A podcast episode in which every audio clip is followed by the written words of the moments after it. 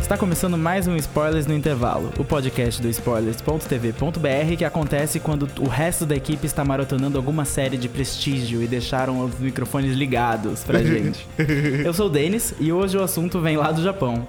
Vamos falar de animes, finalmente! Sim. Atendendo a pedidos e aproveitando a passagem dos naruteiros colunistas do Spoilers aqui por São Paulo, a gente vai investigar um pouco as animações japonesas que a gente viu ano passado e aproveitar para desmistificar um pouco essa área de cultura pop, porque para quem acha que animes não são é, só aqueles que você via na infância, aqueles que você lembra. Tem muito mais. Nesse podcast você vai ver que, assim como em qualquer outra mídia, existem diversos gêneros de animes. E descobrir quais são os bons animes para você que tá pensando em abrir mais essa porta do entretenimento, como se você já não assistisse séries o suficiente. Por que não agora colocar quatro temporadas de animes no Japão por ano? Comigo na mesa estão o Thales, Oi, oi, gente, tudo bem? o Onan, Oi. o Onan virgem de podcast, inclusive. Verdade, vez. meu primeiro. E a presença silenciosa da Fernanda pode ou não estar aqui. Nós não sabemos, nem vocês saberão, porque ela hoje vai ficar quietinha se ela estiver. É um mistério, já começa com um mistério essa Sim. edição. Vamos lá? Vamos. Simbora. Bom, a título de curiosidade, presumindo que você que tá ouvindo não é naruteiro, não é co- conhecedor de animes profundamente, a gente E fez... se for, E se for, não um tem pouquinho, problema. É, é. se for, não- relaxa. Vai dar que tudo agora a gente certo. tem que explicar as coisas para as pessoas que não são você. É. Né? O mundo não é só você, amigo. Vamos mostrar um pouco de cultura pra esse povo. Um pouco, vamos dar um pouco, de levar, fomentar a cultura Diferente no da Brasil. Suzana Vieira, a gente tem paciência pra quem tá começando. Exatamente. pra quem tá começando e não sabia, os animes eles surgiram nos anos 60 lá no Japão. Eles foram muito influenciados pela cultura americana depois da ocupação americana na Segunda Guerra. O termo anime no Japão quer dizer qualquer forma de animação, então eles consideram Branca de Neve anime também, não é só os desenhos produzidos lá.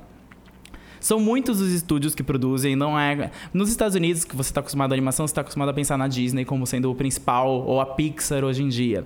No Japão, pensa na Pixar, multiplica por 99. São várias. E al- algumas são mais conhecidas. Por exemplo, você já ouviu, provavelmente já viu algum filme do estúdio Ghibli, que é famoso. Que já. Você, por acaso, está no Oscar esse ano. É, outro anime que. Outro estúdio que você talvez conheça é o Gainax, o Gainax, que fez o famoso Evangelion, que talvez já tenha passado pela, pela sua vista, você já, talvez já tenha ficado viciado, ou talvez tenha ignorado, porque Evangelion, quem vai assistir algo com esse nome? E a Toei, que é famosa também porque todo anime deles vira brinquedo. E você já provavelmente teve algum bonequinho de alguma propriedade da Toei. No Brasil, um dos maiores sucessos dos animes começou na Rede Manchete em 1994. Ninguém aqui conhece nessa mesa. Cavaleiros do Zodíaco é uma coisa anônima, estranha. É, sim. É, isso? Faz Eu sucesso. não era o Shun. Fez sucesso, inclusive, muito mais no Ocidente do que no Japão, uma Sim. curiosidade. Aqui ganhou esse nome de Cavaleiros do Zodíaco, mas no, origi- no original é Saint Seiya. Tem inúmeras outras séries depois daquela que você viu na manchete com a Saori sempre morrendo. E o Seiya sempre lutando com alguém que parecia que ia morrer, mas não ia morrer, etc. Ou morre e depois volta, etc. Animes, na verdade, ficaram meio assombrados pelo, por Cavaleiros do Zodíaco. Todo mundo pensava que anime era justamente aquilo. Um, um grupo de homens lutando contra um vilão pra salvar uma princesa ou alguma coisa assim.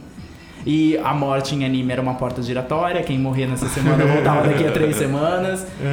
É, foi esse anime que, que popularizou o termo depois dos muitos que vieram, dos famosos fãs de anime que são conhecidos no Japão e aqui como otakus.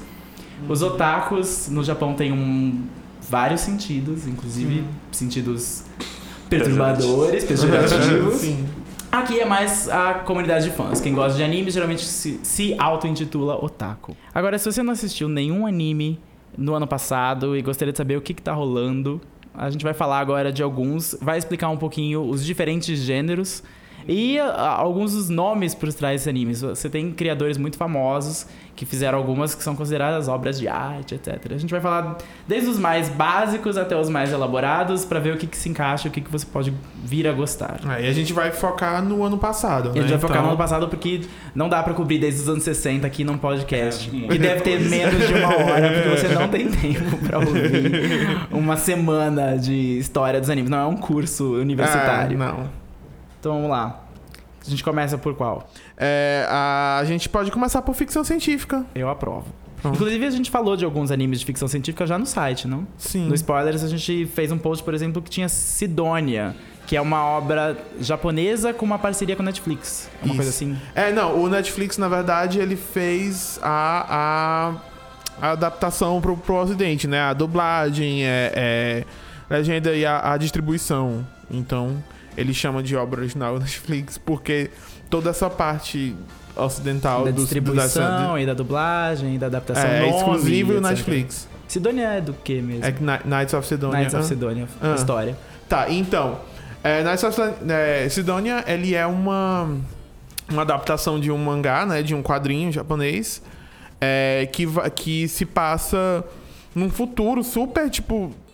Esquece a Terra. Já passou, já passou há muito tempo. é, a humanidade remanescente, ela vive hoje em dia nesse asteroide chamado Sidonia. Que é um asteroide barra nave. É um negócio assim que tá no, no espaço em busca de um novo lar, né? E assim, já se passou tanto tempo que a humanidade já é uma coisa totalmente diferente do que ela do, do que é a gente, né? Então as pessoas já fazem fotossíntese, só precisam se alimentar uma vez por dia. Ah, é, Existem os- sexos novos, São além de homem e fluidos, mulher. Os sexos são fluidos, uma Aham. pessoa pode trocar sua sexualidade durante a vida dela. Aham. E aí, é, eles. O, o, em Sidônia, os principais inimigos da humanidade são os Gauna. Gauna. Gauna. Se, se você viu Evangelion, lembra de Evangelion? Evangelion também tinha monstros gigantes vindos do espaço e é mais ou menos nesse mesmo espírito em Sidonia. Ah, só que, né, os do Sidônia, eles são tipo umas bolas amorfas de placenta. como eles Inclusive falam. eles falam placenta. É meio tempo nojento. É bizarro.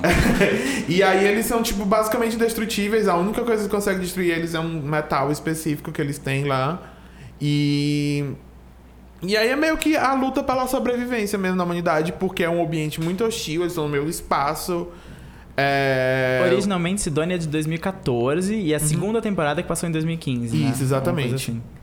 E são duas temporadas muito fortes, assim. Eu acho que o Netflix escolheu muito bem, assim, essa em começo de investida deles, né? Agora nessa Pra coisa. quem nunca viu animes, é uma boa porta de entrada. É uma porta de entrada louca. Ah, Tem que Não. curtir ficção científica. É, você Ficção tem que ser do time da ficção científica, assim. Mas, nossa, assim, eu, é, muito, é, é muito legal o Sidonia. É bem construído, o universo é incrível. Mais, mais do que. Acho que a coisa mais interessante de Sidonia é aquele universo deles, né? Tipo, é, É, muito bem, legal. É bem. Ele- Dá pra expandir ainda mais das duas temporadas. Inclusive, a gente espera uma terceira, porque não teve fim. É, Sem falar spoilers, não, teve, não terminou o- a, É, a ainda tá história. rolando. Então provavelmente Estamos- vai ter. Provavelmente. O que é raro pra animes. Animes geralmente eles têm uma única temporada grande, ou são eternos, nunca acabam, 700 episódios. Ou eles têm no máximo duas temporadas e encerram a a coisa na segunda. Ou então eles têm aquela coisa de, sei lá, de, de ser um anime e aí a outra, tipo, a outra temporada, entre aspas, é tipo, é outro nome, é Sim. tipo como se fosse outro anime, né? Uma coisa que a gente não falou de Sidonia é que Sidonia ela, ela é baseada num mangá. Sim. Mas nem todo anime precisa ser baseado num mangá, É. por exemplo.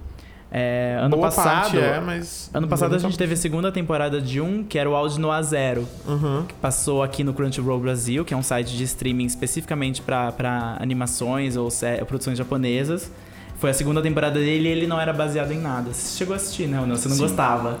A segunda temporada eu não gostei. A primeira temporada eu adorei. Você lembra a história? Pra resumir? Hum, Marte. É meio complicado. É meio complicado. É. assim, tem aquele esquema todo de, de todo anime de mecha, é aquela coisa de um protagonista com o seu robô enfrentando inimigos que vêm de fora da Terra. Ele era meio guerra dos mundos, porque era tipo, aliens invadem o planeta, mas esses aliens são humanos vindos de Marte. E eles começam uma guerra com os humanos aqui pra possuir o planeta, porque afinal Marte nunca teve nada. A não ser robôs gigantes maravilhosos. É, aquela tecnologia que é o nome do Incrível. anime, né? Que é o de Isso. novo. E aí é você... uma magia. É uma magia, é uma. Então, é ciência, mas como ela não é explicada, ela parece magia.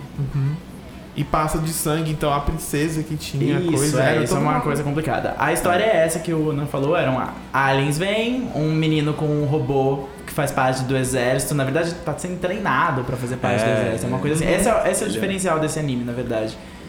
não é nenhum diferencial que adolescentes usem robôs gigantes e, lutem coisa, contra exércitos que adultos não conseguem vencer. Mas o, o interessante é que ele é, um, ele é meio que um aprendiz e ele tá num robô inferior contra uma tecnologia in- incrível dos marcianos, mas ele é tão inteligente, tão, a, a mentalidade dele é tão militar, tão estratégica, que ele supera todos os desafios. É, é legal porque é diferente daquele protagonista básico que chega e fica. Ah!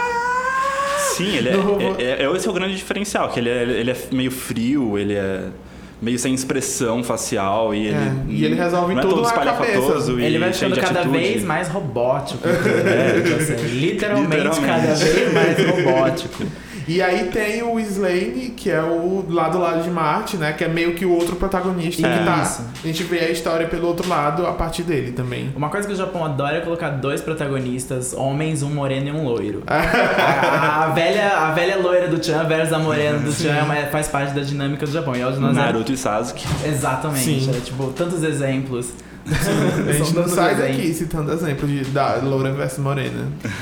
Esse anime, Aldino Zero, é legal se você nunca viu animes de robôs. Ele tem algumas das lutas mais é, impressionantes. Sim. Chega a ser um pouco cansativo, porque a fórmula dos episódios é, é meio parecida, então você sempre vai ter um grande vilão, você sempre vai ter uma, uma crise entre os humanos, o menino vai assumir um dos robôs e vai explicar como destruir os marcianos com facilidade extrema. Uhum. Mas ele. Eu gostei bastante dele, foi um dos meus favoritos. Uma das coisas que eu mais gostava nele era a trilha sonora original. Era muito bom. Era caprichada, era uma trilha sonora instrumental feita pra ele. Todas as 10 faixas do CD que eu fui atrás são muito boas e deixou saudades. Um outro que fez sucesso, inclusive mais sucesso que Aldino Zero ano passado, era baseado num mangá dos anos 90. Foi o Parasite. Acho que o Nan é o que mais gostou de. Parasite. Parasite, apesar do final ter deixado a desejar um pouco, né? Mas o começo foi incrível. E eu lembro de você dizendo, Denis, que era tipo uma ótima origem de super-herói. Sim. Sim. Ah, mas Parasite é sobre certo dia na Terra começam a surgir aliens, mas são aliens muito estranhos, são parecido com os aliens do filme, que são meio insetos, meio e- Meio eles- embriões do é, uns embriões. E, e eles penetram no corpo das pessoas e dominam a mente. Esse é o objetivo deles, dominar a mente das pessoas e se infiltrar na Terra.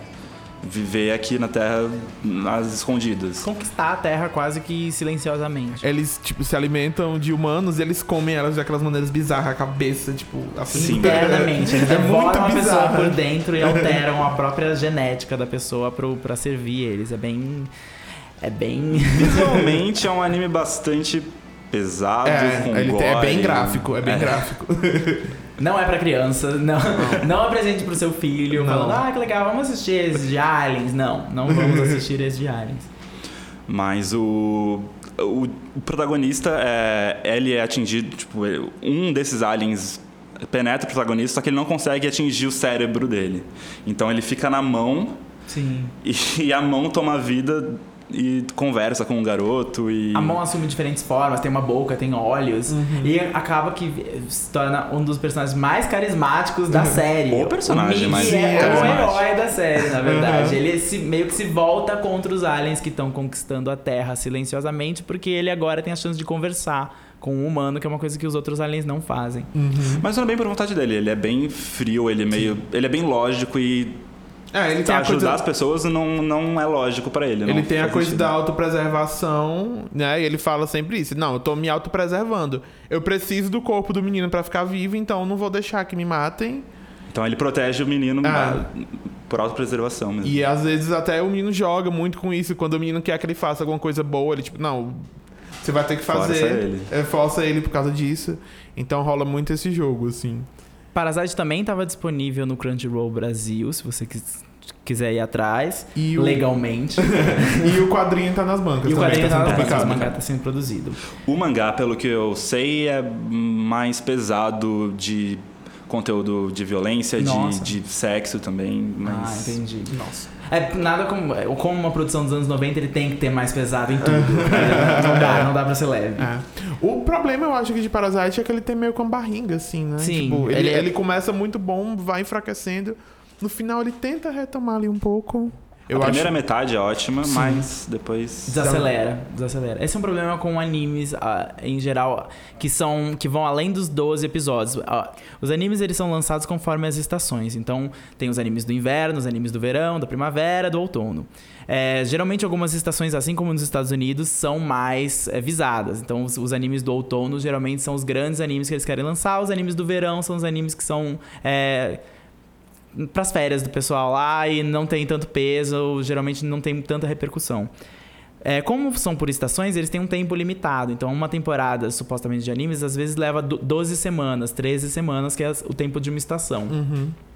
É, alguns deles, quando eles fazem sucesso, eles retomam para uma segunda metade da temporada, que não é nem uma segunda temporada, é a segunda metade da temporada numa outra estação. Parasite é um desses casos. Ele começou, teve 12 episódios, parou e depois teve mais 12 episódios. E nessa segunda, nessa volta, eles nem sempre voltam bem. A gente tava falando de Audino a Zero agora, Audino a Zero é a mesma coisa. Os primeiros 12 episódios são incríveis e tem um final chocante. Nossa senhora, chocante. quando terminou eu falei, você vai você não, voltar. é, você não acredita que tá terminando ali. Quando ele voltou e ele teve que meio que se apresentar novamente para as pessoas que estavam assistindo depois de quase um ano ou, ou duas temporadas, ele já não voltou com o mesmo fôlego. E isso acontece muito. Vamos falar de fantasia? Bom, animes que não são de ficção científica é, competem. Geralmente, ficção científica é o que ficou mais, digamos assim, internacionalmente conhecido como anime. Porque Astro Boy, que é dos anos 60 e 70, é, o próprio Akira dos anos 80. Então, ficção científica é quase sinônimo de anime pra quem nunca viu anime. Gundam, que surgiu nos anos 80. Exatamente, e- todos os robôs gigantes que você pode imaginar, eles gritam anime. Mas fantasia também é muito forte em animação japonesa. Fantasia com tanto a- aquela fantasia mais high fantasy de Senhor dos Anéis, quanto fantasia de. Urbana, assim, É né? isso, quanto fantasia urbana, como você sabe, as a garotas mágicas consideradas super-heroínas ou fantasias, é, geralmente é magia. Se você viu alguns nos anos 80, 90, Sakura, etc., isso é fantasia. Sailor Moon. Naruto, One Piece. Naruto, esses- exatamente, ninjas, né? Ninjas É. com poderes, é. fantasia. Ano passado a gente teve alguns bem bons, alguns que eram, na verdade, é, é, releituras de animes que já passaram. Isso, isso acontece muito no Japão. É uma série que fez sucesso nos anos 90, mas não tinha uma anim- animação tão legal, mas fez muito sucesso. Volta 20 anos depois, é a mesma série ainda, com algumas alterações e uma animação mais bonita. Aconteceu com Sailor Moon, por acaso. É, mais bonita fica. É mais bonita relativamente, ela segue a história do mangá, mas ela é, pra, na nossa crítica pessoal, é muito mais fraca do que a, a versão dos Oh. anos 90. Muito mais Sim. fraca, tem muito menos episódios, até porque ela não tem nenhum tipo de. de encheção, como tinha nos animes, no Uhum. anime antigo, que você tinha a, a Sailor Moon lutando contra o mesmo monstro em vários episódios, era a mesma, a mesma rotina. Alguém chegava na cidade, abria uma lojinha, sugava a energia das pessoas. Sailor Moon ia na lojinha, adorava a lojinha, percebia que tinha alguma coisa estranha, o monstro atacava, ela lutava, acabou. É isso. Era o monstro da semana. Era o monstro da semana em 40 semanas. E agora, quando, as- quando os animes voltam, geralmente a pessoa faz uma versão mais. Os estúdios fazem uma versão mais enxuta, mais focada na publicidade do personagem que eles já sabem que todo mundo ama. Um desses foi o Fate Stay Night, que também passou no Brasil no Crunchyroll. Sim. É- e tá no é- Netflix. Tá agora. no Netflix agora. Tá, é, ele é não só um anime que é baseado numa, num, num outro que já, que já existiu, já foi contado, como ele é baseado numa visual novel. É, o que, não, que é visual exatamente. novel? Vamos lá. Video novel é, é- é um gênero de videogame no, no Japão que é basicamente uma história contada, que um livro que você interage, você dá respostas e as suas respostas são muito significativas na história. Tem várias rotas diferentes que você pode tomar, que essa, rumos diferentes que essa história pode tomar dependendo das suas escolhas. É uma espécie de RPG bem mais orientado. Você não escolhe, não cria personagens, você joga com o que tá lá. E é, virou também um videogame famoso, o, o jogo de luta famoso pra PlayStation, etc. Do que, que é Fate Stay Night? Ah, bom, Fate Stay Night é, é sobre uma guerra pelo Santo Graal. Que, Que você tá- conhece do Indiana Jones, É. da Bíblia, etc. Do Leonardo da Vinci, sei lá. Do Leonardo- do Código da Código Vinci. da Vinci, é isso que eu quis dizer, não sei. Robert Langdon. Enfim, é, é uma guerra pelo Santo Graal que tá acontecendo sempre, desde, desde, desde que tem Santo Graal, né? E aí construiu-se todas umas regras a respeito dessa. É uma proxy wars. Isso, exatamente. É, ele, é, são, são são guerras que se repetem por ciclos e famílias mágicas lutam é, invocando personagens históricos como seus guardiões ou lutadores. é, como se fosse uma briga de galo com personagens históricos. E aí são sempre sete escolhidos, cada um invoca O seu o seu personagem histórico e eles têm os, as classes deles, né? Que é o tipo é o arqueiro, o mago, o espadachim, O e bruxo. aí o bruxo. E aí eles estão sempre encaixados nessas, são personagens históricos que são sempre encaixados nessas Classes. nessas classes, né? Eles, obviamente, lutam até a morte, porque não seria legal Ah. se eles não lutassem até a morte, pra que o último que sobreviva, no, estilo, no melhor estilo Highlander, ganhe o Santo Graal e um prêmio que ninguém sabe o que é. Tem uma das coisas mais legais que eu acho de Fate Night é porque a o espadachim, né, o Saber, como eles falam, né, é o rei Arthur, sendo que tem um twist, não é o rei Arthur, é a Artúria. É a Por- Rainha Artúria. É, porque ela, na- no, no, universo de Fate Stay Night, ela se fingia de homem pra poder governar, porque foi ela a pessoa que tirou a Excalibur lá da pedra, né? E eu acredito que essa seja a história da Sim. Inglaterra. Eu adotei também como a verdadeira história da Inglaterra. E assim, outra coisa também muito legal de Fate Night é porque, tipo, é um anime de magia e magos lutando e, né, tipo, você pode talvez tenha pensado até em Pokémon, sei lá, eles colocando as pessoas pra lutar. Sendo que em Fate Night as. É, um negócio bem sério mesmo, assim. É tipo. É vida ou morte mesmo. É vida ou morte mesmo, é muito. é, é, é. Os protagonistas, né, que são o, o Shiro e a Rin, eles são. O Shiro, principalmente, é uma pessoa que tá, acabou de entrar no mundo da magia, ele não sabia de nada disso. Então ele tá realmente o tempo todo, assim, correndo um risco muito sério, se metendo num negócio que é muito maior do que ele. E, e esse, tem esse clima bem assim, opressor, de muito. De você ficar muito desesperado Angustiado. assistindo. Tem um fenômeno ainda maior é, por trás de Fate Stay Night, porque quando ah, depois do primeiro do jogo, a visual novel, o primeiro anime dos anos 90, que era um pouco mais leve, digamos assim. Eu acho que ele não era, ele tinha, tinha coisas mais tinha, tinha um humor maior do que a, a versão É. atual. E era Ele muito focado na comedinha romântica. era muito deles, focado né? na comédia romântica do personagem principal com a Saber, com a Arturia. É, o estúdio é, responsável pela propriedade encomendou uma, uma prequel, digamos assim.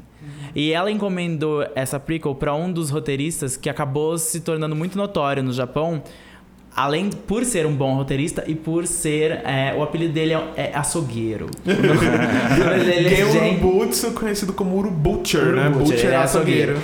Ele fez uma, uma prequel de Fate Stay Night que está na Netflix. Inclusive, se você quiser ver Fate Stay Night, vale a pena começar por Fate Zero, que é de 4 anos atrás, se eu não me engano.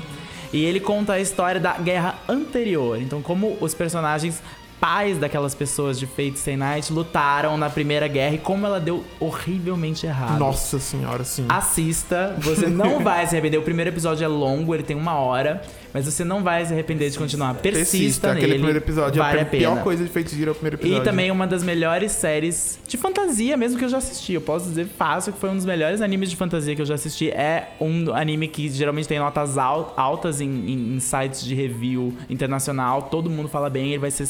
E ele abriu várias portas pro, pro, pro seu roteirista que fez várias outras coisas que a gente vai mencionar mais tarde. É que no Fate Stay Night, ah, no primeiro anime de 2000 e tantos, ah, como eu disse antes na visual novel, tem várias rotas que dependem das suas escolhas.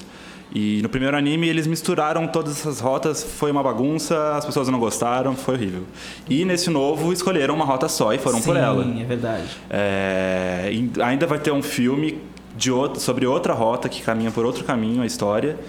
E a gente tá aguardando ele sair. Ele, né? Não sei se é esse ano ainda, mas. É comum Iremos também. Japão. É comum que, o, que, o, que os japoneses façam isso. Quando um anime dá muito certo, eles produzem filmes ah, que seguem esse anime. Pode ser um filme que faz parte da história, que é considerado canônico. Pode ser um filme que, na verdade, é um resumo de- da, da temporada inteira em, Às vezes eles fazem, na verdade, rola muito eles fazerem os dois. Eles fazem o filme resumo e o Isso. filme continuação logo depois. Madoka, por exemplo. Isso. E pode ser um filme que não tem absolutamente nada a ver com nada. É um filme só usando os personagens pra ganhar dinheiro. Sailor Moon que o diga.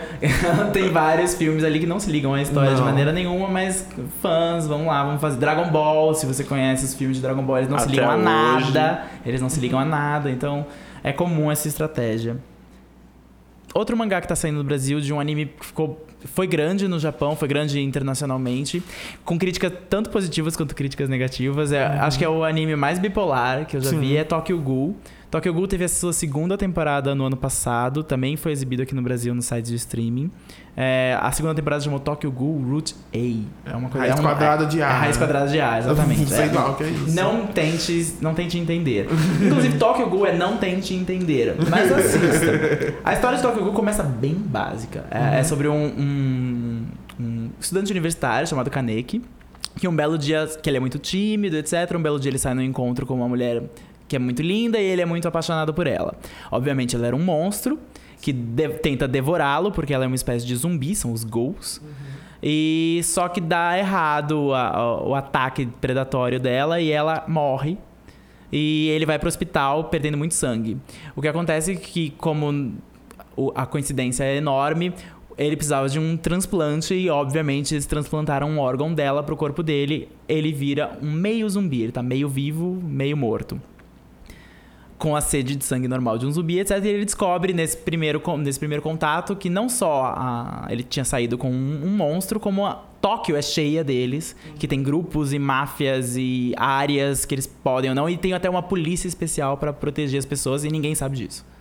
Não, mas eu acho que no mundo de Tokyo Ghoul é meio, é meio conhecido que eles Eu existem, não? No primeiro episódio dá como lendas urbanas. Tipo, Ah, os sim. ghouls estão por aí. Mas é mais uma gangue do que monstros de fato. Porque senão o Kaneki não ficaria tão chocado com, a, com, a- com o que aconteceu com ele. Eu não, não entenderia. Porque se Mas fosse ele seria uma tão coisa. chocado por tudo que O não Kaneki, o esquece. Kaneki. Ele é o protagonista. Por que Tokyo Ghoul vale a pena? Depois a gente dá os motivos do porquê não vale a pena. Vale a pena porque é bonito. É um Sim. anime muito bonito. É muito violento, mas Nossa. a violência. Eu vou dizer que eu não, eu não acho que ela parece gratuita, apesar de toda a violência ter um pouco de gratuito, mas eu não acho que ela parece gratuita. É preciso mostrar que aquele mundo é extremamente violento. É, que, sei lá, crianças morrem de forma horrível na frente dos pais, etc. É, é um mundo cheio de tragédia. Mas ele é extremamente poético.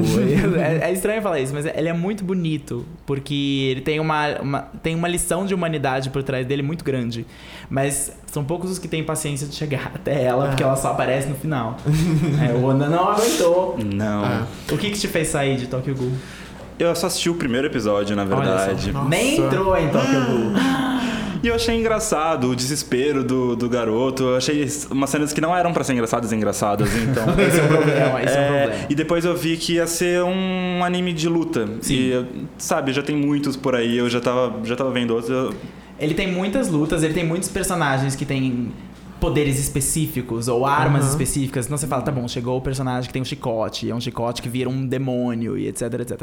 Mas, é, porque você acaba ficando bastante envolvido com a história do, do Kaneki e do, do sofrimento, porque ele é, parece ser o único ghoul, o único zumbi que não quer se alimentar de outra pessoa. Ele é o único que luta contra isso. É, tudo bem, não é nada. Você já viu isso em Crepúsculo, você já viu isso em outros lugares. Vampiros que não querem beber sangue de pessoas não é uma coisa nova. Zumbis que não querem atacar pessoas não é uma coisa nova.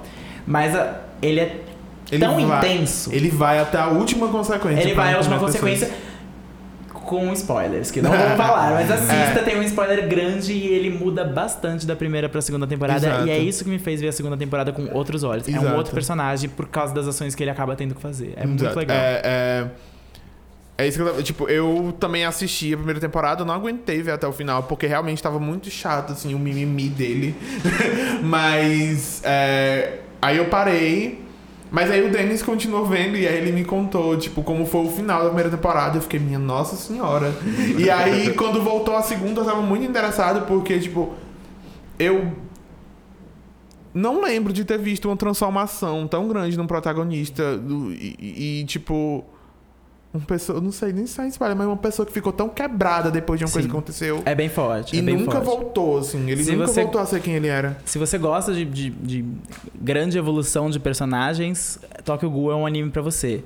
Além de ser de lutas, ele, ele muda todas aquelas pessoas muito. Então é, é legal de acompanhar. Falando em monstros e vampiros, um anime que eu não tinha muita paciência pra ver, mas o Thales gostava muito, é Seraph End. Que ele Ai, vai explicar gente. do que se trata. Ah, Seraph of the End é, é um anime bem poesia, assim, sabe? é tipo, é, também é um- uma coisa assim, alguns anos no futuro, onde vampiros É, e esses vampiros bem clássicos mesmo, aqueles vampiros bem entrevista com vampiro, assim.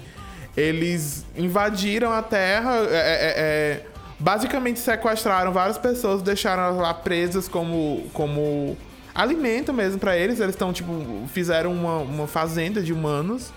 E aí tem os humanos que são a resistência, né? Que são o exército lá. É, é, o nome é incrível, como era? Era tipo.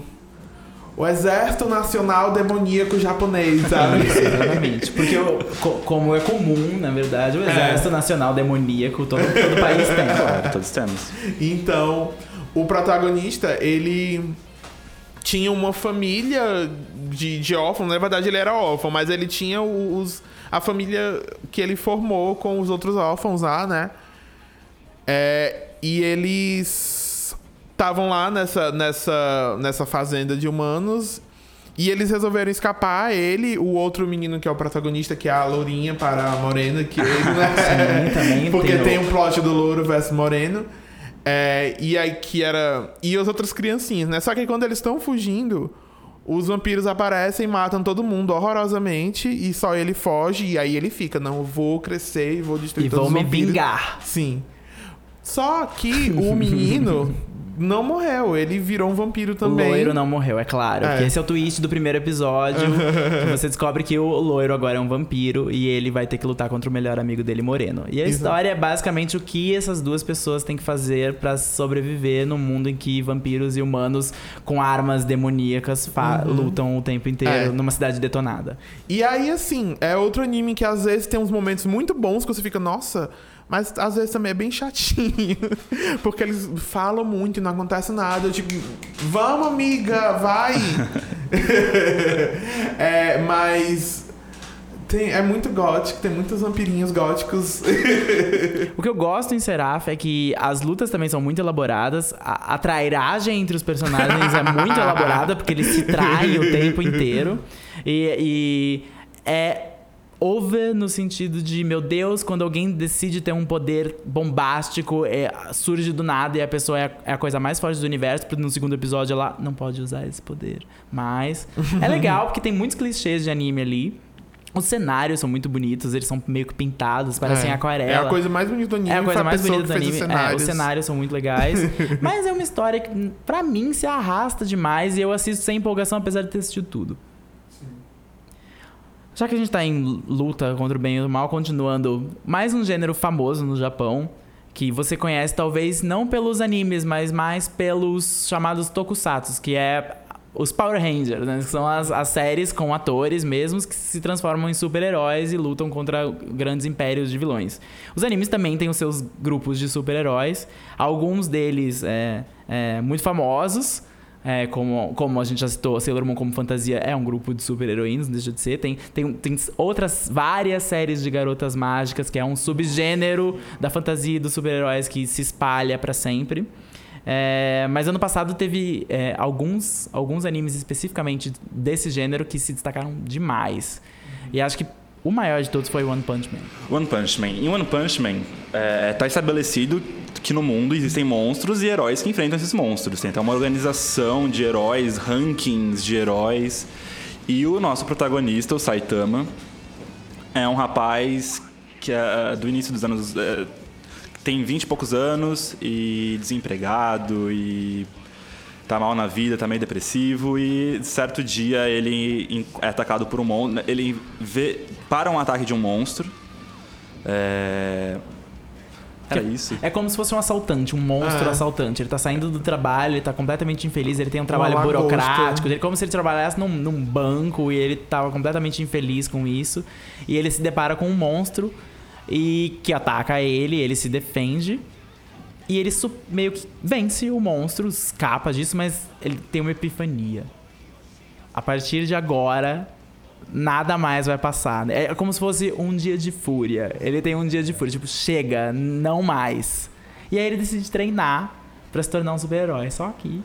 Só que pula pro, pro presente, isso é no passado, e no presente ele é simplesmente o herói mais poderoso, derrota qualquer monstro com, com um só soco. soco. Daí E ninguém é conhece ele. Ninguém conhece ele. ele. Ele veste um pijama com uma capinha. ele tem uma cara completamente genérica, que é a coisa mais maravilhosa desse anime, desse mangá. É um mangá também. Ele, ele é basicamente uma pessoa careca com um olhinho pequenininho, uma boca muito. Ele é bem pouco expressivo, ele quase não tem É expressão. uma cara de indiferença Isso. sempre. E o- a- o- é um anime de comédia, apesar de ser de super-heróis, de ter, ter luta. O, o diferencial é que toda vez que o Saitama surge numa, numa luta, ele simplesmente está extremamente desinteressado no monstro, que sempre é apresentado como a coisa mais poderosa a vir do fundo dos oceanos. E ele entra na luta diante de vários outros heróis, cada um com a sua, o seu poder, cada um com o seu, com o seu arsenal, etc. E todos eles se achando a, a última bolacha do pacote da agência dos super-heróis. e ele simplesmente passa na frente de todos eles e resolve o problema.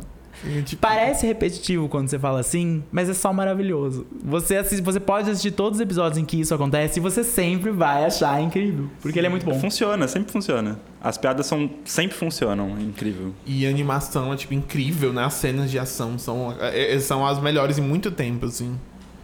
Ele animação é, é, uma- é um produto da Madhouse. Da Madhouse. O mangá é Shonen Jump? O Sim. que, que é Shonen Jump? Só para as pessoas que. Shonen Jump, ela. Porque assim, os mangás lá no Japão, eles têm um formato onde eles saem semanalmente, os capítulozinhos. Não aquele, aquele, aquelas 200 páginas que a gente conhece aqui, mas aqueles capítulos individuais, né? De, de- acho que são o quê? Umas 20 páginas 20 cada um. páginas. Eles saem semanalmente no Japão e eles saem todos em revistonas enormes, assim, parece uma lista telefônica. Com vários capítulos de várias histórias diferentes, né? E eles vão permanecendo nas revistas é, por votação do público. E, tipo, todo mundo compra Shonen Jump no Japão. Um negócio, assim, muito popular lá. A Shonen Jump... E, E é um jornal baratinho, e é um papel bem vagabundo, assim. a Shonen Jump é a principal dessas revistas, assim, a a mais famosa. Porque tipo, tudo que você, eh, leigo, que não conhece animes, conhece de animes, veio da Shonen Jump, assim. Cavaleiro Zodíaco, Dragon Ball, Yu-Gi-Oh!, Naruto? Naruto? One Piece, tudo é Shonen Jump, assim. E são séries eternas, são Sim. séries eternas. São O que é enormes. diferente de One Punch Man. One Punch, One Punch Man tem uma temporada super curta. Inclusive, Sim. você sente muito quando tá acabando. Você fala, não, só 12 episódios. Eu preciso de 200 E episódios. eu não sei se vai voltar o One Punch E Man. não tem nenhum indicativo de que vai voltar. Tem ovas. O que, que é um ova? Uma VA é uma Original Video Animation. Uh. Que é um- uma coisa que eles lançam exclusivamente pra mercado de Blu-ray, DVD hoje em dia, né? Home video, porque o Japão ainda é esse país que consome muito DVD, muito Blu-ray, muito CD, eles compram muitas coisas ainda. Então eles têm esse mercado lá. E então teve isso de, de One Punch Man. É, Mas One Punch Man surgiu, na verdade, como uma webcomic. E tem uma arte horrível, que o autor desenha muito mal, é um rabisco horrível. Só que ficou famoso, é engraçado.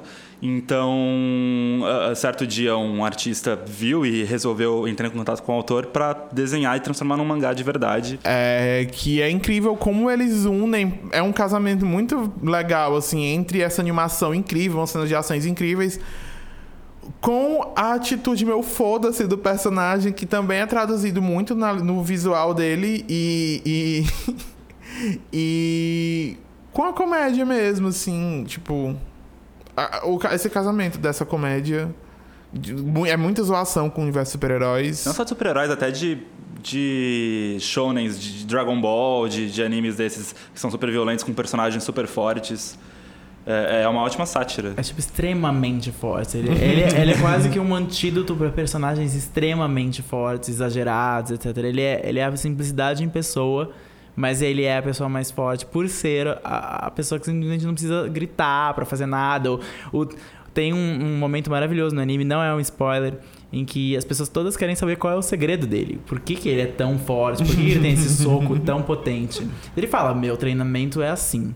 Eu corro 10 km por dia, faço 300 abdominais e 400 flexões. Todos E é os dias, Todos sem pular os nenhum dias, dia. Sem pular nenhum dia. Daí fica todo mundo. Mas isso não é nem um treino de alguém atleta, sabe? Como isso pode ter te dado toda essa força? E ele só fica, esse é o meu treino. é muito bom. É realmente muito bom. Vale a pena assistir. Se você nunca assistiu também nenhum anime de, de luta, se você não tá familiarizado com Dragon Ball, ou se você não se importa com isso, vale assistir. Porque é engraçado. Ou se você só viu Dragon Ball e faz muito tempo que você nunca mais viu nada, mas até hoje tem aquela nostalgia com Dragon Ball, assiste One Punch Man que vale a pena também. E eu acho super zoação, até com Vingadores mesmo, essas coisas Sim, assim. Eu acho que tá sim. super lá, assim. Tá, é, é bem 2015, é a cara de 2015. eu acho. Sim, sim. Um outro que queria ser a cara de 2015, mas não foi a cara de 2015, foi Concrete Revolution, né? Ai, nossa. Você consegue resumir Concrete Revolution? Thales? Ai, é difícil. Acho que nem eles conseguiram. O anime não conseguiu.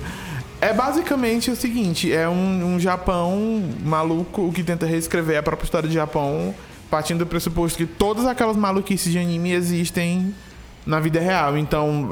Robô gigantes, Robô gigante, tem. menina mágica com poderes que vai do espaço. Criatura lá, lendária do Japão medieval, tem. Sim, é. Homem ciborgue, tem. Tem. Todos os tipos de criaturas fantásticas que são da cultura pop japonesa estão em Concrete Evolution. Eles tiver, a tentativa Aí, tipo- deles era, era fazer, ou pelo menos é teorizado que a tentativa do, do autor de Concrete Evolution era fazer um Watchmen japonês. Então, todos aqueles personagens de quadrinhos de Watchmen que eram errados e viviam naquele mundo é, não necessariamente moral dos, dos super-heróis, eles quiseram fazer isso pro Japão. Pra mim não saiu um Watchmen, não, Não. não tá nem perto de um Watchmen, não, não é a melhor comparação. Eu compararia com outro. eu Até tive uma, uma discussão com o Thales, porque eu Uhum. comparei com outro quadrinho criado pelo Warren Ellis, o Planetary, porque pra mim aqueles personagens estavam desvendando várias coisas da cultura pop, assim como os personagens de Planetary, que no, nesse quadrinho de o que 10 anos atrás, talvez um pouco menos, é, três personagens descobriam certas coisas no mundo deles estranhos. Eles, cava- eles, eles des- desvendavam e escondiam enigmas. Então, aos poucos, eles vão descobrindo que existem super-heróis, aos poucos, eles vão descobrindo que existem super-vilões, que monstros da literatura vitoriana existem, etc. E Concrete Evolution vai pelo mesmo, vai pelo mesmo caminho. Eles vão, ao- aos poucos, descobrindo, pela lógica de uma menina nova, ah, que é a garota mágica, que tem certas coisas naquele mundo, como aliens de outro planeta que viram seres gigantes, como o Ultraman, que existem. Então é isso. Só que o problema é que ele tava tão apaixonado por essa ideia que ele esqueceu de fazer uma história. Era bonito, era estiloso, podia ter sido a coisa mais Eu queria um jogo fantástica. de luta daqueles personagens. Daí um jogo de luta ma- maravilhoso, mas é raso. Acho que no, no fundo é isso. Ele É, os personagens têm a- a- a- o carisma do meu celular. Uhum.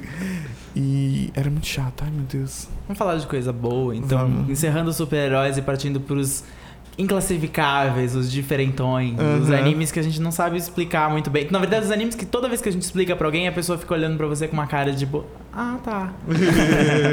Esses diferentões, eles não, coincidentemente ou não, foram os dois melhores animes do ano passado. Sim, Sim. sim. De, de longe foram os mais interessantes de acompanhar. Alguns ainda rolando em 2016. Vamos Uhum. falar primeiro do de Death Parade que se esgotou ali. É, sim.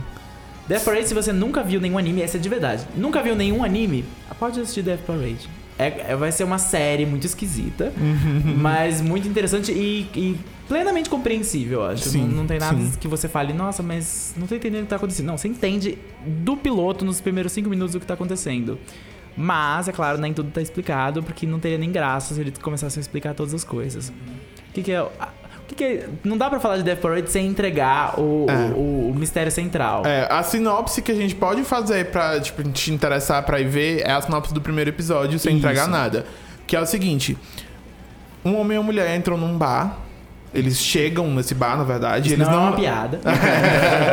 eles chegam nesse bar e eles não sabem de onde eles vieram, eles estão sem memória. Eles, quando são recebidos por um, por um garçom, que é um bar meio cassino, é um ambiente meio cassino, assim, e ele obriga eles a jogar um jogo. E, tipo, só quem vencer o jogo vai sair de lá vivo. É assim que, eles, que, ele, que ele começa. E... Na verdade, isso ele só im- implica. Não, É é, não tá claro, ele não fala isso com essas palavras. Fica É um tipo, vocês mistério. têm que jogar esse jogo. E quem vencer, alguma coisa vai acontecer. E daí eles ficam, mas quem somos nós? E por que nós temos que jogar esse jogo? Essa é a premissa de Death Parade. O que acontece, você vai assistir o piloto e vai ver. Sim. Sim, Só assista. isso. Assista o piloto, confia na gente. Assista o piloto, tem. Vá atrás de. Dê o seu jeito, não estamos falando como. Dê o seu jeito, vale a pena assistir. São só 12 episódios. É uma história com começo, meio e fim. Não espere que todas as coisas sejam explicadinhas. Ou sejam explicadas no final, mas pode ficar tranquilo que a O que, o jornada. que você quer saber? O que você quer saber, vai, você vai saber e a jornada emocional é completa. É muito legal. E a abertura de anime mais cínica de todos os tempos. Exatamente, é uma mistura extremamente feliz. E, bom, não vou dizer que ele é um anime feliz. Death Parade é uma criação original pra anime, não tem mangá, é aquilo mesmo. Sim. Um que tem mangá, que é o segundo melhor anime do ano Que passado. também é Shonen Jump. que também é Shonen Jump, que o Thales já explicou, é Assassination Classroom. Você já deve ter visto talvez o mangá nas bancas, ele tem umas capas coloridas lindas, Uhum. cada capa de uma cor. E tem a sinopse que é mais difícil de explicar do mundo. Inclusive, já foi recomendação do Põe na Lista aqui no Sim. Spoiler Talk Show. Se você ouviu, você Acho que foi da lembra. primeira vez que eu vi. Foi o Thales Foi que a minha recomendação. Explica de novo do que, que Tá é. bom. Ai, meu Deus. Assassination Classroom é a sinopse mais maluca do tempo. É, tem essa criatura alienígena. Não, não é alienígena. criatura. É uma criatura super poderosa, com tentáculos e super rápida e super incrível. Que destruiu 70% da Lua e ele falou que vai fazer a mesma coisa com a Terra em um ano. Só que durante esse um ano, a condição dele é que ele vai dar aula numa turma de um colégio que é como se fosse a pior turma do Japão, onde estão os piores alunos, os mais, com as piores notas e tal. E aí ele vai lá e o, o governo é, fala, chega para os alunos e fala: "Ah, vocês vão ter aula com esse professor agora. Quem durante, a, durante esse período conseguir assassinar o professor vai, é, vai ganhar um prêmio de 10 milhões de ienes. Mais até, é bilionário, é um prêmio É, bilionário. Sim, é uma coisa assim. Exageradíssimo. e aí eles vão tentar assassinar o professor, que é uma criatura que é uma cara amarela, assim, um Pensa num smile. smile com tentáculos. É isso. E aí. E não sei, eu não sei se pareceu que era tipo super sério, dark e tenso, mas não. Não, é. É uma É. comédia que tem momentos tensos, tem momentos dark, mas é essencialmente uma comédia, uma comédia de sala de aula. É aquele clássico filme, se você assistiu, sei lá, Mudança de Hábito 2, Carrossel. Carrossel, que tem um professor mágico que vai mudar a vida daquelas crianças. É mais ou menos essa história, só que pensa que essas crianças também têm que matar esse professor. E ele vai ensinar quais são as melhores técnicas de assassinar alguém. O que é muito surreal e parece. É engraçado de falar isso. Mas é, é o melhor, é a melhor animação que você vai assistir de longe do ano passado. E a melhor parte, continua em 2016. Sim. Começou, recomeçou no começo do Estamos ano. na segunda 2016. temporada e tá maravilhoso. Continua maravilhosa. Continua. Cada aluno tem uma história interessante. Cada tem outros professores na, na classe também, que claro, são assassinos internacionais, porque por que não? tem um misterioso diretor do colégio que a gente não sabe muito bem a agenda dele. O anime tem uma mensagem muito particular sobre educação, sobre o que é educação e o Japão. Se você é familiarizado com os estereótipos sobre alunos japoneses, que eles são muito aplicados, etc, e é muito rígido, então tem muito disso no anime e tem muita crítica a isso. Essa é a parte mais importante. Tem muita crítica à rigidez das salas de aula, à rigidez dos rankings, de, de ter uma turma de melhores alunos versus uma turma de piores alunos e como isso impacta a vida daquelas crianças. É muito legal. É muito bom. É Nossa muito bom. Senhora. E acho que dos diferentes são esses. Tem, existem outros no Japão que fizeram sucesso. Teve até um remake de, de um personagem famoso, o. O. Black Blackjack. Blackjack foi, cri- é um personagem é, famoso, muito famoso no Japão, criado pelo Osamu Tezuka, que é tipo um dos pais da, da, da animação no Japão. E fizeram, porque o Osamu Tezuka já morreu, e é claro que fizeram uma- um prequel desse personagem, ele sendo mais jovem. Ele é um médico que viaja pelo mundo trabalhando por conta própria, geralmente para criminosos ou para fora da lei. Então ele é esse personagem criaram a origem dele na faculdade de medicina, ele abandona a faculdade de medicina e vai para o Vietnã, porque ele é foi, ele é bem característico dos anos 60, dos anos 70. E lá ele meio que descobre por que ele quer praticar medicina e ao mesmo tempo o mundo descobre por que ele é tão bom médico. É legal, é uma espécie de house de ação com uma estética bem louca, porque ele tem o cabelo meio preto, meio branco e umas cicatrizes porque ele sofreu um acidente, tem um passado que você vai descobrindo o que aconteceu nisso, que ele teve, ele teve um transplante de pele do melhor amigo, é uma coisa assim. E a única série de medicina que a pessoa vai entrando na sala de operação com um scalpo tocando assim um técnico. Muito Isso, louco. Porque é tipo, é hora da operação! Isso. sabe? É uma coisa assim. lasers, efeitos especiais. Você nunca vai ver uma operação tão fantástica quanto o Young Blackjack. E se o anime não for tão bom, eu não acho que ele é tão bom. Pelo menos vai te deixar curioso pro original, pro personagem original, que é supostamente um alter ego do próprio criador. O Osamu Tezuka era médico e ele criou esse personagem, esse médico sensacional, pirata, cinco estrelas, pra ser meio que um alter ego fantástico dele. Vale a pena conhecer. Sim. Mistério Crimes, Sim. um outro gênero famoso. Falamos disso no spoiler no começo desse ano. Sakurako-san. Chegou a ver Sakurako-san? Não. É, essa É na verdade, eu fiz texto pro, Por spoilers. pro, pro, Isso. pro site, é. Não foi, não foi no podcast. É, falamos no site. Ah, tá. Então, é, Sakurako-san Lovely Bones. né? Que é, tipo, é, tem um nome enorme, até hoje eu não sei como é que eu chamo. Vam- Vamos de Sakurako-san. É, é uma série de detetive, né? Que é a, a Sakurako, do, do título do anime. Ela é uma especialista em ossos. Ela trabalha meio que reconstruindo ossos de, de animais e tal. E ela, por ter esse conhecimento, ela tem o conhecimento da medicina e tal. E ela aplica esse conhecimento da medicina pra desvendar crimes na cidadezinha lá que ela vive. É, junto com um parceiro, um meninozinho que lá que, do colégio que, que, É que um- ajuda ela. É uma inversão de Sherlock Holmes, mais ou menos. Ela é sendo o Sherlock Holmes, talvez muito melhor que ele. E o, e o assistente dela sendo o Watson, que meio que anota tudo que ela faz e segue ela como um cachorrinho. Sim. E assim, é um anime que é, o visual é incrível, é a personagem, a coisa, a melhor coisa que você tira de Sakurako-san é tipo, nossa, como eu quero ser amigo dela, porque ela é muito legal e assim, é uma personagem feminina como há muito tempo eu não via. Em animes eu acho que é a primeira vez que tem uma personagem de, de- feminina como a Sakurako, assim, que Não é sexualizada. que não é sexualizado. Infelizmente, o Japão tem esse problema dos peitões gigantes da cara das Uhum. pessoas, as calcinhas aparecendo. Nas, é, é, tipo, rola uma, uma, uma, Fetichização. uma fetichização das personagens de anime, só que ela, zero, zero. Ela, tipo, nunca. A, a vez que ela apareceu com menos roupa, ela tava com um vestidinho que aparecia o braço dela. Foi, tipo, Já tá bom. Já tá bom. E assim, é... E ela é uma pessoa que, tipo, não leva nada, assim, de desaforo pra casa. Ela não tá nem aí pra essas coisas, pra esses sentimentos, relacionamentos. né? Tipo, ela tem um trauma que é meio que o arco principal do, do anime, né? E a temporada termina com um grande vilão e, que, tipo, deixou a gente muito curioso, assim, pra próxima temporada. É outro anime que só, só tem uma temporada até agora, mas que ele já sofre um pouco dessa coisa da barriga, porque são casinhas da semana, em grande parte. E os primeiros episódios são casos muito bons, no final também ficou muito bom, mas tem uma meiota ali que É cansativo. é cansativo, mas mesmo assim eu acho que pela personagem vale a pena dar uma olhada. E também é um anime bem ocidental, assim, eu acho que é um- Uhum. Dá pra assistir. Dá pra assistir se, você não tá série de acostumado com crimes, anime. dá pra assistir. Sim, sim. Você Me lembrou depois- Jessica Jones. É, essa é um premissa pouco, de é um pouco. uma detetive que não leva desaforo pra casa e um vilão marcante. Até porque ela tem um mistério no passado dela sobre o irmão dela que morreu. E a gente acredita que isso seja um grande trauma, mas não foi resolvido nessa primeira temporada. Então ela tem. E ela tem uma relação com o suposto serial killer que está por trás de muitas coisas que a gente também nunca vê. Que é quase um Killgrave, porque ele influencia todas as pessoas. Então é bem Jessica Jones, essa comparação é ótima. Seria o Jessica Jones japonês, não tão super-heróico, porque ninguém ali tem poderes, não tem nada mágico. E mas, mas vale ver se você gostou.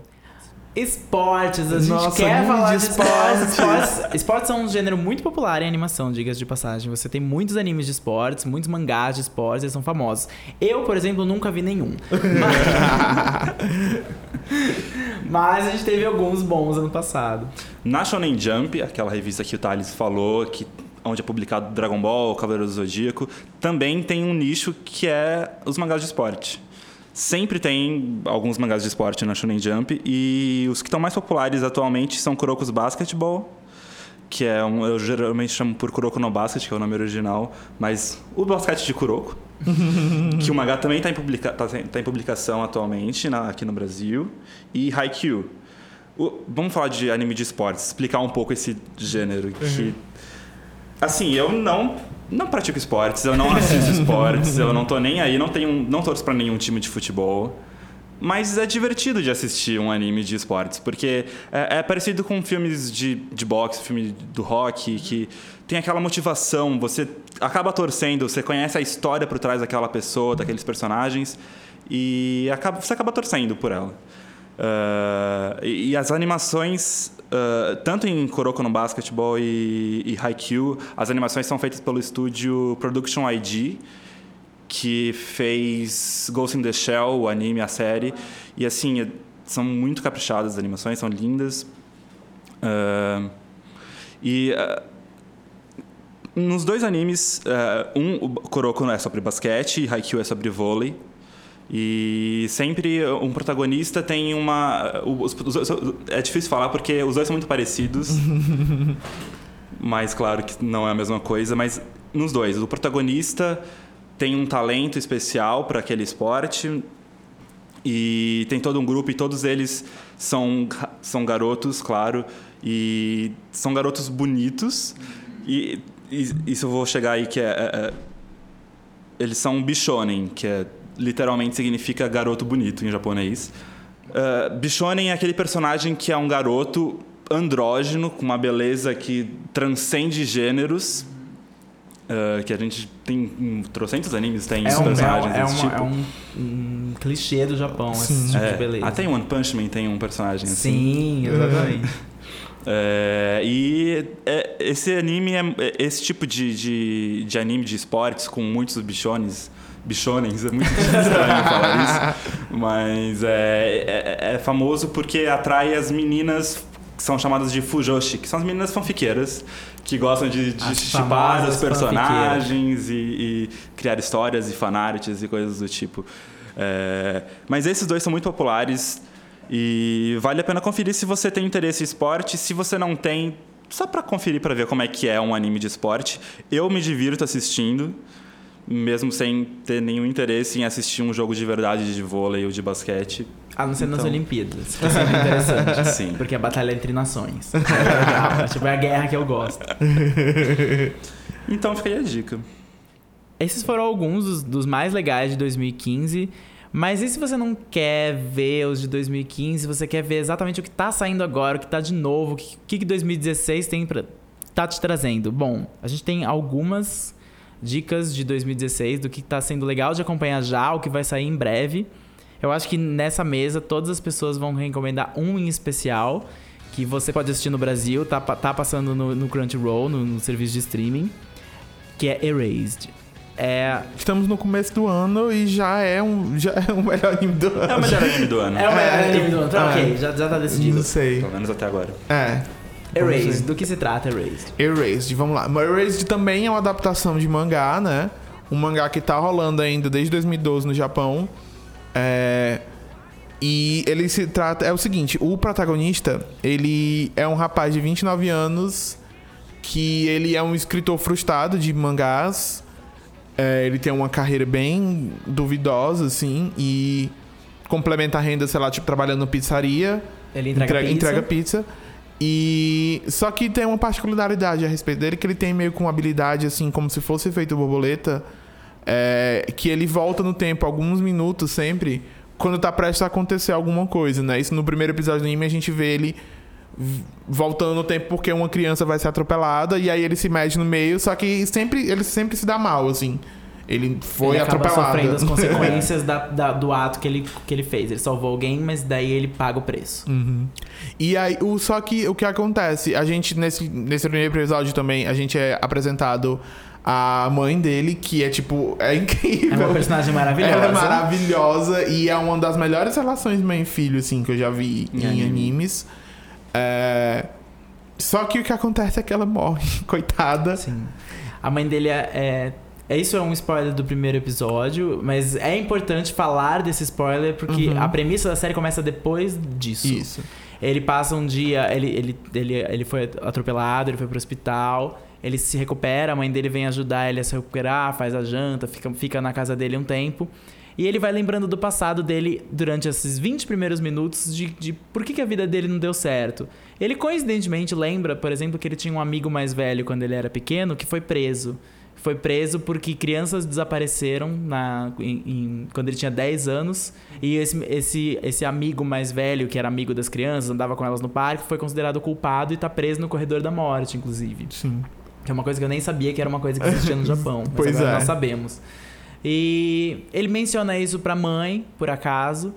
Que ele lembrou dessa história, porque é uma coisa que ele nem, nem para pra pensar nisso. Uhum. E a mãe nota que alguém tá seguindo eles. né? Ela, ela nota, na verdade, algumas coisas estranhas. Quando a mãe tem um faro jornalístico, por acaso ela é jornalista. Uhum. E ela nota que essa história nunca ficou muito resolvida e que é uma coisa que é um tabu conversar disso com o filho. Nesse momento em que ela, ela, que ela também relembra essa história, eh, meio que separada dele, ela chega a uma conclusão sobre quem estava por trás desses crimes de verdade. E é por isso que ela morre. Ela chega rapidamente a essa conclusão. Quando ela morre, o desespero dele é tão grande de ver ela morta que ele tenta voltar. O corpo dele reage tentando voltar naqueles cinco minutos que ele É pode porque voltar. nem sempre é no controle dele esse Ele poder. nunca Na tem verdade, controle. nunca é no controle. É, uma, é, um, é um, digamos que é um deus ex máquina, sabe? É um poder do roteirista sobre ele de voltar pro ponto que o, que o roteiro acha justo. Aham. Só que dessa vez volta demais. E ele volta pro corpo dele aos 10 anos, antes das crianças desaparecerem, antes do amigo ser preso, antes da mãe ser morta. Só que agora ele tem que viver a vida dele de novo, num corpo de 10 anos, com uma cabeça de 29, tentando descobrir e evitar os crimes. Essa é a série. Sim. É muito boa. É muito bom. É muito boa. Nossa senhora. É Ela- incrível. Ela se passa toda em 1988. Uhum. Tem uma colega de classe em especial que ele precisa, que ele se sente compelido a salvar. E aí, que foi a primeira das vítimas. Que foi a primeira das vítimas e é uma menina por quem ele tem uma paixão. O que é Uhum. muito estranho pra ele, porque ele agora tá no corpo de 10 anos, mas ele tem 29 e ele tá apaixonado por uma menina de 10 anos que ele precisa salvar de um, de um assassino que ele não sabe quem é. E tem N questões de. de, de, de- também de fala muito sobre educação, fala muito sobre relação de pai, mães e filhos, fala muito sobre violência doméstica. E, e- e fala muito sobre a cultura do- do- dos adultos sem emprego no Japão, que tem, uma, tem um estigma sobre ele, que é o amigo dele que ficava no parque, que, que tem, tem o pai, trabalha com o pai, mas para- ele não parece uma pessoa que tem que ter uma vida, eh, digamos assim, saudável ou ativa. Então ele tem, tem um estigma sobre ele, por isso que ele talvez tenha sido preso. Tem pequenas coisas. É um anime, apesar de ter esse. a, a mecânica dele ser essa viagem no tempo, ou seja, ser mágica, é bem realista. Ele é muito realista. A animação é muito bonita, muito sinistra. Provavelmente vai ser o seu anime do ano também. Uhum. Apesar do ano tá só começando. Sim. Não, E- vale a pena. Recentemente É. eu, eu fiz quatro amigos, cinco amigos assistirem, eles adoraram e Nosso Então, objetivo é que mais pessoas assistam Sim. por causa desse podcast. Esse podcast é uma grande desculpa, na Pra verdade. gente falar pra vocês verem Erased. assistirem Erased. Essa é a verdade secreta desse podcast. está revelada. Vão sair mais coisas, a gente geralmente só sabe é, as coisas que vão sair. Se elas não são super famosas, como Phoenix Wright ou Attack on Titan, a gente geralmente só sabe algumas semanas antes da temporada começar. Eles liberam a lista de coisas que vai estrear, você dá uma olhada na sinopse, eles dividem por gênero, falam, ah, isso aqui é fantasia, isso aqui é ficção científica, isso aqui é robô gigante, isso aqui é vida. Porque também é um gênero no Japão, os Slice chamados. Slice of Life. Desculpa por não ter uma expressão em português, mas não tem uma expressão em Fatia português. da vida? É, é bem, é um- digamos assim, é um recorte. Pensa numa novela do Manuel Carlos. É esse o gênero. Tipo, Página da vida. Páginas da vida. É o nome do gênero, Páginas Páginas, da é o Vida. gênero Páginas da Vida. E a gente geralmente só conhece isso antes. Agora a gente tá acompanhando a temporada de inverno, que tá na sua terceira ou quarta semana. E. E é isso. Quando tiver mais novidades, a gente vai falar no spoilers. A gente tem. A gente tá saindo mais textos de animes. Esse ano a gente promete falar mais sobre animes. Se Erase, se terminar Erase e terminar numa nota alta, o que a gente espera que termine, talvez a gente volte pra fazer um intervalo só sobre Erase. Então assista, vá atrás, porque esse, esse vale investir. Sim. E é isso. Aqui termina mais uma edição do Spoilers no Intervalo. Ah, agradecemos a todos que puderam participar, a todos que estão ouvindo a gente. Você pode seguir o Spoilers no Twitter, no SpoilersTVBR. Estamos lá na iTunes Stories. Dê novas estrelinhas para 2016. A gente vai ter mais novidades esse ano, mais podcasts, mais segredos que virão.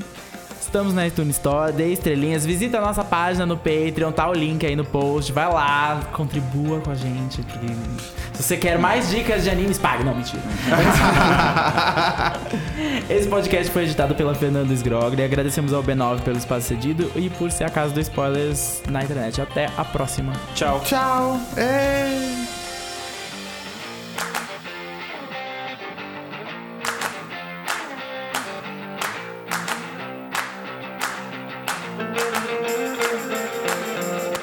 Inclusive, Fernanda, se, se você quiser colocar o tema de One Punch Man, é o único tema que tem que entrar nesse, nesse, nesse podcast, porque é um tema incrível. É, de... é uma zoeira com metal, porque o anime inteiro é uma zoeira. Sim.